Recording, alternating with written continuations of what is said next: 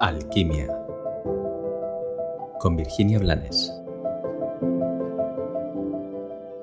Hola, estamos en un nuevo episodio de Alquimia tocando otro de los temas que me, que me pedisteis, otra de las cosas que, que queríais que comentara aquí en este podcast, y es el sentido del ridículo. Es a mí me parece personalmente que es un tema delicado, porque el sentido del ridículo tiene que ver con la vergüenza y también con la vulnerabilidad. Y ambas, tanto la vergüenza como la vulnerabilidad, son conceptos bastante complejos. La mente puede entenderlo hasta cierto punto porque, en mi opinión, cuando hablamos tanto de vergüenza como de vulnerabilidad, estamos hablando más de sentimientos y de emociones que de realidades y de cosas tangibles. Como te digo, em, el, sentido del ridículo, que lo podemos sentir, hay personas que tienen un gran sentido del ridículo, hay personas que no tienen ningún sentido del ridículo. Y esto no tiene más que, que verse eh, o observarse en uno mismo al fijarte en si, en cuanto te juzgas y en, y en cuán pequeño te sientes cuando te toca hacer eh, eh, de forma pública cosas que no se te dan bien. Hay veces que tenemos sentido del ridículo incluso en la intimidad sin que nadie nos vea, pero suele, suele mostrarse más o suele aparecer más ese sentimiento cuando eh, nos sucede algo delante de otras personas. A ver, todos tenemos dones, todos hemos desarrollado habilidades, todos tenemos cosas que nos resultan fáciles y que se nos dan bien, y todos tenemos cosas que se nos dan menos bien, bastante menos bien.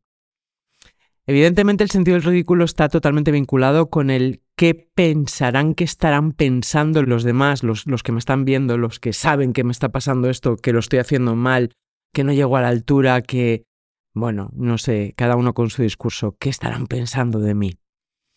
Y pues sí, eh, a veces la gente se puede reír de nosotros o con nosotros, pero esa gente también será el centro de otras risas en otros momentos. No es trascendental.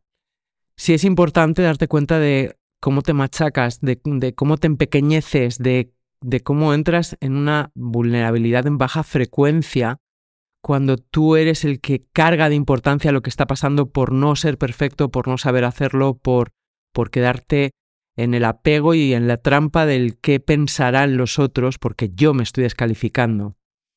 Y como tantas veces he, dicho en tantos cursos, ¿qué más da? ¿Qué más da lo que está pensando el otro si el otro mañana o dentro de diez minutos va a seguir su, su camino y no se va a acordar de nosotros?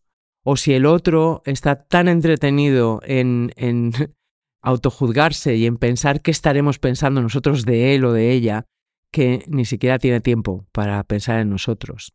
Por supuesto que hay gente que por comparación te utiliza o utiliza a quien tenga delante para sentirse mejor, como también hay personas que te utilizan para sentirse peor, para sentirse más pequeñas.